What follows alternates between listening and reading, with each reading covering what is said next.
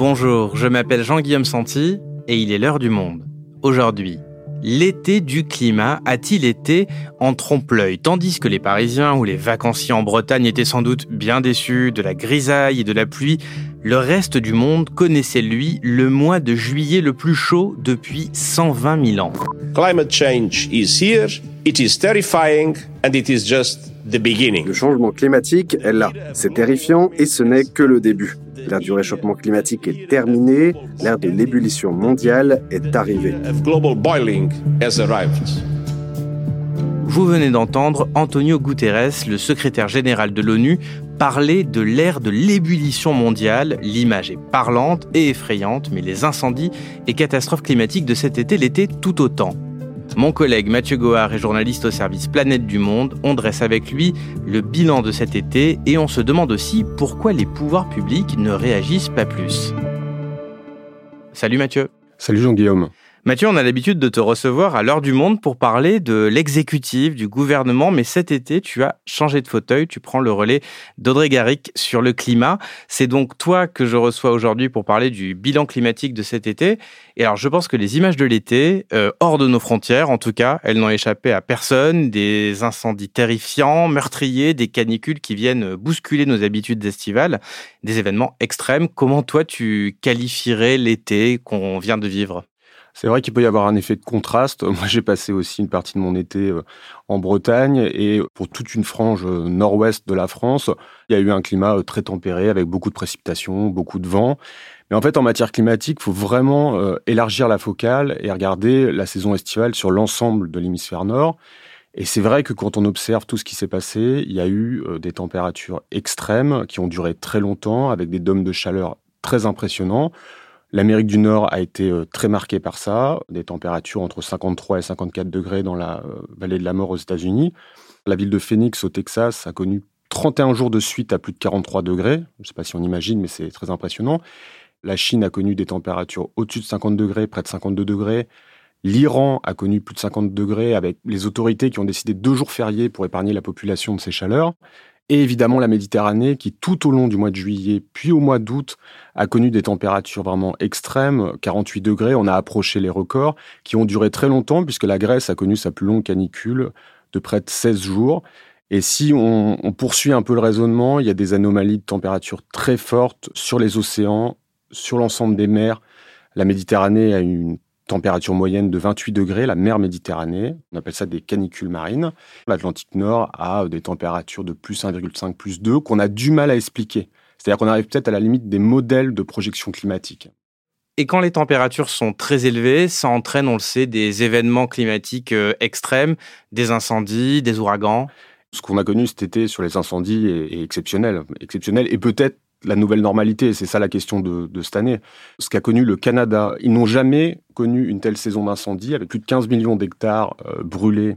C'est donc une surface plus importante que la Grèce et ça a provoqué. Alors il y avait des milliers de foyers actifs en même temps, des évacuations de population, un dégagement de CO2 créé par ces incendies très impressionnant. Fin juillet, on était à 290 millions de tonnes de CO2 dégagées par ces incendies. C'est plus de la moitié du CO2 dégagé par le Canada dans une année normale. Et ce qui est important et inquiétant au niveau de ces incendies, c'est que ça arrive partout, en même temps, dans l'hémisphère nord cette année. La Grèce, qui vient de connaître un incendie terrible, il y en a eu plusieurs au cours de l'année.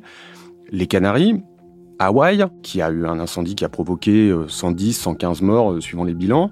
Donc on a eu vraiment des incendies très très impressionnants, avec des conséquences sur les vies humaines. Alors, euh, le Canada a estimé qu'en une semaine au mois de juin, les maladies qui seraient provoquées par le dégagement de fumée leur coûteraient plus d'un milliard de dollars. On est sur vraiment des conséquences extrêmes des incendies, même quand ils sont à plusieurs centaines de kilomètres des personnes euh, concernées ou des personnes dans la zone. Et tous ces événements, on peut dire qu'ils sont directement liés au dérèglement, au réchauffement climatique? Il y a toujours eu dans l'histoire de l'humanité des événements euh, extrêmes, des feux, des feux de forêt évidemment, qui sont provoqués par la foudre, par des événements météorologiques. Là, des températures aussi extrêmes dans autant d'endroits différents n'existaient pas au XXe siècle. Ce qui se développe dans la climatologie en ce moment, c'est les études d'attribution. C'est de comparer une saison climatique à la probabilité qu'elle ait lieu sans le CO2 dans l'atmosphère, sans autant de CO2 dans l'atmosphère, c'est-à-dire à une ère pré-industrielle. Il faut tourner des logiciels. Sur le Canada, par exemple, les scientifiques ont fait une étude d'attribution et ont montré que le CO2 avait rendu sept fois plus probable une telle saison des incendies. Le réchauffement climatique renforce la probabilité de tels événements extrêmes. Et alors Mathieu, j'ai l'impression que tous les étés, depuis un certain temps, on parle d'un été hors norme. Est-ce que finalement, c'est pas ça aujourd'hui la nouvelle norme? C'est ce que nous répondent souvent les climatologues quand on les interroge sur des événements extrêmes, sur le fait que l'été, la saison estivale est impressionnante. Ils disent bah euh, ça fait des années que le GIEC euh, alerte sur le fait que les canicules deviendront plus intenses, plus fréquentes, que l'allongement de la saison des canicules sera une des conséquences du réchauffement climatique. Donc oui, eux disent c'est une nouvelle norme et donc c'est des années qui deviennent normales et il faut essayer de s'adapter à cette euh, normalité. C'est tout euh, l'objectif de limiter le réchauffement climatique à 1,5 degré comme le préconise l'accord de Paris. Euh, entre 1,5 et 2 degrés, il y a déjà des différences énormes parce que 0,1 degré de température entraîne des événements en cascade. Et je me souviens d'interroger un climatologue à la fin de l'été sur la canicule tardive qu'a connue la France. Il me disait connaître une telle canicule après le 15 août, ça ouvre vraiment la porte dans les années 2030-2040 à des 48, 49, 50 degrés en France. Ces canicules sont une illustration de ce qui peut arriver dans les années à venir, mais aussi la nouvelle norme des années actuelles. Donc tu parlais de, des canicules tardives, on est d'accord, l'impression que la France euh, ait pu être épargnée cet été, elle est également fausse. Notre territoire a aussi été touché. Ah bah oui, Météo France vient de faire son bilan de l'été météorologique juin, juillet, août. C'est le quatrième été le plus chaud depuis 1900. Donc c'est un été qui a été euh, très chaud en France.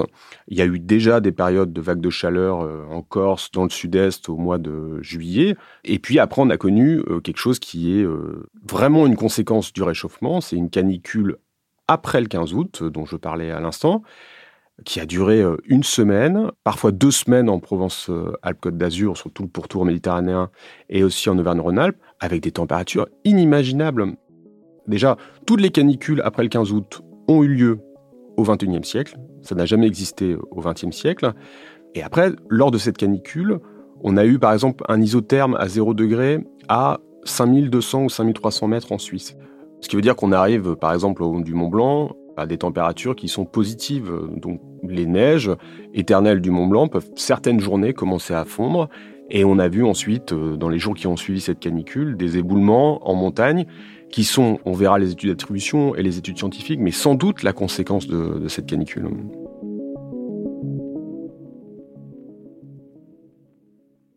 Alors, je me souviens que l'année dernière, on titrait beaucoup l'été de la prise de conscience. On en parlait avec euh, ta collègue Audrey Garrick. On a un peu l'impression que cet été, ça préoccupe moins. L'année dernière, il y avait des polémiques sur les jets privés. Cette année, pas grand-chose. Pourquoi? Très difficile de répondre à cette question. C'est vrai que l'année dernière, il y avait eu trois canicules successives entre juillet et août, très importantes, qui avaient provoqué une sécheresse très marquante pour euh, beaucoup de personnes.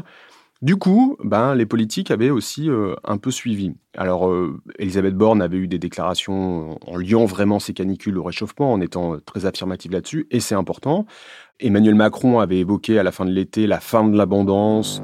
Ce que nous sommes en train de vivre est plutôt de l'ordre d'une grande bascule ou d'un grand bouleversement. Au fond, la fin de ce qui pouvait apparaître comme une abondance.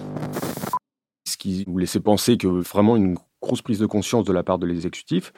Cette année, j'ai tendance à penser que euh, ben, les politiques sont aussi le reflet de l'opinion et qu'une grande partie de l'opinion française a vécu un été plutôt mitigé et a été moins marquée par les conséquences de la canicule. Du coup, ça ne s'est pas inscrit à l'agenda politique. Du coup, les impératifs de court terme l'emportent sur les impératifs climatiques de long terme, et c'est un des euh, défis énormes pour résoudre la crise climatique. Merci Mathieu. Merci Jean-Guillaume.